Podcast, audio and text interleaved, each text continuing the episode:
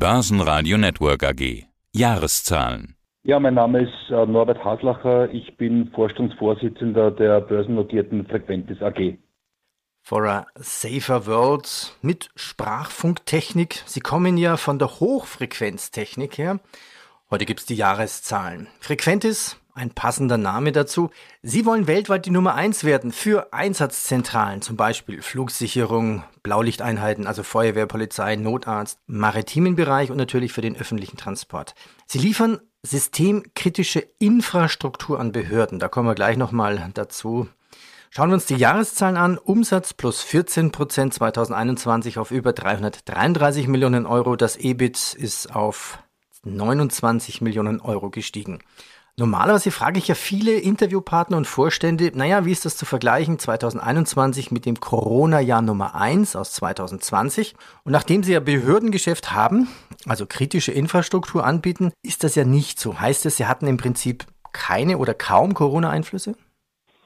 Also grundsätzlich sind wir sicherlich eine Branche, die krisenresistent ist. Wie Sie schon gesagt haben, unsere Kunden sind primär Behörden, so über 90 Prozent. Die planen sehr langfristig. Die Aufträge sind in der Regel auch sehr langfristig orientiert in der Ausführung. Und auch, wie Sie schon erwähnt haben, die Behörden sind Betreiber von sicherheitskritischen nationalen Infrastrukturen. Die müssen auch in Pandemiezeiten laufen und verfügbar sein. Insofern hat uns die Pandemie bei weitem nicht so hart getroffen wie andere Industrien. Ich würde sagen, unsere Industrie ist da sehr krisenresistent. Aber natürlich hat es Verschiebungen von Vergaben gegeben, weil viele unserer Kunden auch in Lockdowns waren, teilweise das Personal massiv eingeschränkt war wegen Ausfällen. Insofern ganz spurlos ist es nicht an uns vorübergegangen. Wie lange benötigen Sie eigentlich von der ersten behördlichen Anfrage dann üblicherweise Auftrag, Ablieferung und dann Auslieferung? Ja, Behörden arbeiten ja langsamer als kommerzielle Industrien. Wir haben einen Vertriebszyklus von den ersten Budgetdiskussionen bis hin zum Vergabeverfahren und dann zur Vergaben etwa zweieinhalb bis drei Jahren. Und dann kommt es auf die Auftragsgröße und auf die Auftragsart an. Es gibt Verträge, die innerhalb eines Kalenderjahres abzuwickeln sind, aber es gibt auch Aufträge größerer Natur, so wie zum Beispiel in Australien, wo wir ganz Australien mit unseren Sprachvermittlungssystemen ausrüsten. Da haben wir ein fünf- bis sechsjähriges Rollout-Programm landesweit und dann noch zehn bis 15 Jahre Wartung dahinter. Ja, ich glaube, die Wartung ist ja unheimlich wichtig auch für den Auftraggeber, dass Sie die quasi x Jahre garantieren können. Wie viele Jahre geben Sie da Garantie? Äh, das kommt sehr stark auf die Ausschreibungsbedingungen an, aber natürlich hm, sicherheitskritische Infrastrukturen wollen natürlich sehr langfristig planen und die Technologie auch langfristig im Einsatz haben. Unsere Systeme sind teilweise 20 äh, Jahre im Einsatz. Wartungsverpflichtungen gehen wir in der Regel im Schnitt zwischen 12 und 15 Jahre ein. Jetzt schreiben Sie in Ihrer Pressemeldung, mit der Übernahme von Einheiten des US-Unternehmens L3 Harris wurden jetzt Produktlinien für Sprachkommunikationssysteme in der zivilen und militärischen Flugsicherung erworben. Was haben Sie denn da für Einheiten übernommen und ab wann sind in der Bilanz dabei? Ich habe noch zwei Fragen dazu natürlich. Wie viel Millionen Euro hat das dazu beigetragen und was hat das Ganze gekostet? Ja, wir haben drei Einheiten von der US-börsennotierten L3 Harris letztes Jahr übernommen. Das war auf mehrere Monate verteilt. Eines war eine Firma in Deutschland, die Firma Ortogon, dann die Firma ATM Kanada in Kanada und die C4I in Australien in Melbourne. Was haben die für Produkte? Ortogon äh, hat sich spezialisiert auf den sogenannten Arrival Manager, das heißt, die optimieren die Anflüge auf Flughäfen, um diese Holdings über den Großstädten zu vermeiden und damit auch CO2 einsparen zu können. Äh, und die haben auch den Sustainability Award letztes Jahr gewonnen für dieses Produkt was natürlich stark zur äh, Emissionsreduktion im Flugverkehr beitragen kann. Das war ein Teil der strategischen ähm, Akquisition. Der zweite Teil war in Kanada die kanadische Firma, die Spezialitäten im Bereich des ähm, Netzwerkes mit sich gebracht hat. Die sind Experten für bestimmte Router, Typen für ATM-Netzwerke, also Air Traffic Management Netzwerke, mhm. die natürlich hochsicher sein müssen. Und C4I ist eine Firma, die ausschließlich im militärischen Bereich tätig ist, auch eine entsprechend hohe Clearance hat und Sprachvermittlungssysteme im Secure- und Non-Secure-Bereich äh, international anbietet mit einem sehr starken äh, Fokus auf die USA. Ähm, was haben die für einen Beitrag geleistet? Äh, für 2021 konnten wir 19 Millionen Euro bereits an Umsatzbeiträgen verbuchen. Insgesamt haben wir immer gesagt, rechnen wir mit etwa 30 Millionen zusätzlichen anorganischen Umsatz, der jetzt mit 2022 voll zur Geltung kommen wird. Cash out für diese drei Firmen haben wir in der Bilanz 16,5 Millionen Euro ausgewiesen. Jetzt haben Sie Ihre Dividende erhöht. Was werden Sie denn auszahlen bzw. der HV vorschlagen? Der Vorschlag für die HV wird 20 Euro Cent sein. Das ist um ein Drittel mehr als letztes Jahr. Warum zahlen Sie eigentlich überhaupt eine Dividende? Ist das für den Kapitalmarkt wichtig? Hören Sie das in der Kommunikation? Mm, ja, auf jeden Fall. Wir haben ja auch eine entsprechende Dividendenpolitik damals im Rahmen des IPOs veröffentlicht. Wir haben ein tolles Ergebnis gehabt 2021 mit einem EBIT von 29 Millionen und einem Net Profit von 20,8 Millionen. Insofern, glaube ich, ist es durchaus angebracht, den Aktionärinnen und Aktionären eine entsprechend höhere Dividende auszuzahlen als letztes Jahr. Der Krieg in der Ukraine. Wie beeinflusst Sie der Krieg in der Ukraine Lieferketten, Aufträge und Personal? Äh, so, so, also direkt so gut wie gar nicht. Wir haben in der Region Russland, Weißrussland, Ukraine in Summe weniger als ein Prozent äh, unseres Umsatzes. Wir haben auch keinerlei Entwicklungstätigkeiten oder Vertriebstätigkeiten in, in den Ländern. Also insofern direkt gibt es so gut wie gar keine Auswirkungen. Indirekt kann es natürlich Auswirkungen geben, äh, weil dieser Krieg Auswirkungen auf die Inflation hat. Die Inflation äh, treibt natürlich auch das Thema Personalkosten, treibt natürlich auch das Thema Mietkosten, mhm. kann natürlich auch dazu führen, dass Staaten äh, Budgets zur Verfügung stellen, um diese hohe Inflation teilweise national auszugleichen und damit eine andere Priorität ihrer Investments einhergehen. Das gilt es jetzt mal abzuwarten. Wir hoffen natürlich alle, dass das so bald wie möglich ein Ende findet. Haben Sie aufgrund des Ukraine-Kriegs ein bisschen mehr Anfragen von Militäraufträgen? Nein, haben wir aktuell nicht. Es gibt ja diese berühmten 100 Milliarden aus Deutschland. Da wurden wir angefragt, welche Produkte wir bereit wären zu liefern und welche wir liefern könnten. Das gibt es auch aus anderen Ländern, aber ganz konkrete Beauftragungen dadurch gibt es noch keine. Sie haben auf Ihrer Webseite ein Bild mit der DLR. Frequentes und DLR steht ja für Deutsches Zentrum für Luft- und Raumfahrt. Wir haben da auch immer wieder mal Interviews mit Köln davon. Und mit der DLR heben Sie Multiple Remote Tower Konzepte. Sie heben quasi ab, um sich das bildlich vorzustellen. Was bedeutet das? In welcher Form heben Sie ab? Was machen Sie da mit der DLR zusammen?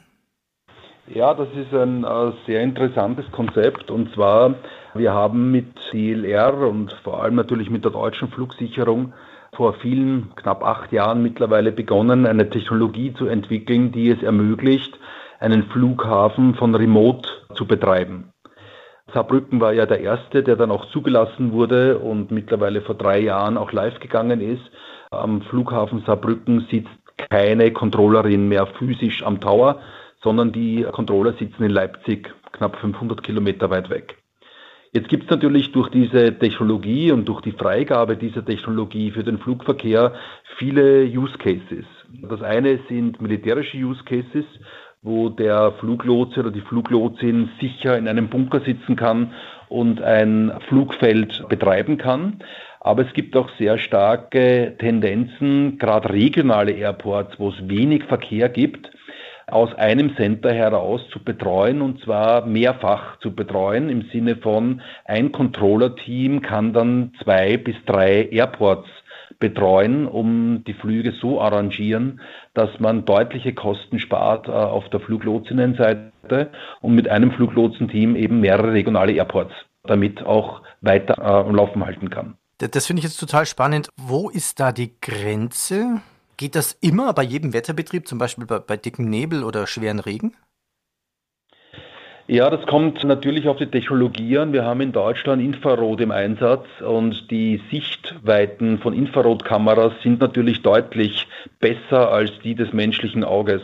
Äh, heute sitzt ja ein Lotse oder eine Lotsin am Tower und hat ähm, ein Fernglas in der Hand. Mit dem kann ich nicht durch den Nebel schauen. Oder auch bei Nacht sehe ich da eben nur die Lichtanlagen der Flugzeuge. Mit Infrarot habe ich da natürlich eine ganz andere Situational Awareness, wie man das nennt. Und erhöht natürlich auch die Safety für die Passagierinnen und Passagiere in den Flugzeugen. Und damit habe ich die Möglichkeit, einen ganz anderen Durchsatz an Flügen innerhalb einer gewissen Zeit zu managen, wie wenn ich physisch am Tower sitzen müsste bei Nebel oder bei Nacht. Das heißt, Technik ist sicherer als der Mensch dann in diesem Fall. In diesem Fall würde ich mir trauen, das so zu sagen, ja. Ich würde gerne noch ein kleines Thema aufgreifen. Wir hatten uns ja vorhin über Corona unterhalten und Sie müssen ja auch natürlich in Corona-Zeiten anders Vertrieb einsetzen. Wie funktioniert eigentlich das bei Ihrem digitalen Vertrieb? Wie machen Sie das mit Ihrem digitalen Showroom? Und bis wohin geht das dann bei den Kunden? Er ist ja eine Behörde. Ich könnte mir vorstellen, der Kunde möchte das auch wirklich mal sehen und erleben. Kommt der Kunde dann zu Ihnen? Also, und Sie arbeiten ja weltweit. Wie, wie läuft das mit dem digitalen Showroom? Ja, ich glaube, der digitale Showroom war eigentlich aus der Not heraus geboren 2020 und hat natürlich uns geholfen, weiterhin mit unseren Kunden in Kontakt bleiben zu können. Äh, wir sind ja ein Unternehmen, das sehr gerne mit unseren Kunden zusammen ist und durch die Regionalisierung in den letzten Jahren haben wir in über 40 äh, Ländern der Welt auch lokale Präsenz aufgebaut, um die Nähe zum Kunden zu verbessern. Dort, wo wir keine lokalen Präsenz haben und dadurch die Nähe nicht sicherstellen konnten, weil wir nicht fliegen durften, äh, hat natürlich diese, diese virtuellen Showrooms uns die Möglichkeit gegeben, unsere Kunden weiterhin äh, am Laufen zu halten über unsere neuesten Innovationen und über unsere neuesten Entwicklungen. Jetzt ist aber Gott sei Dank die Zeit wieder da, um auf Messen zu gehen. Jetzt im Juni ist die große World ATM Congress äh, in Madrid. Das ist die Leitmesse im Flugsicherungssegment. Gleichzeitig ist ja auch die Critical Control World in Wien, wo es um Public Safety Netze geht. Also wir freuen uns schon richtig drauf, wieder mehr auf den Messen zu sein, um unsere Kunden und Kundinnen persönlich zu sehen.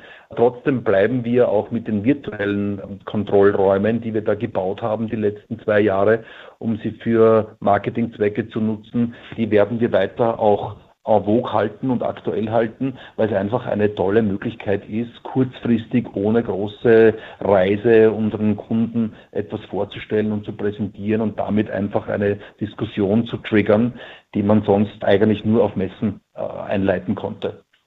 Wie viele Ihrer fast 2200 Mitarbeiter sind eigentlich Softwareingenieure?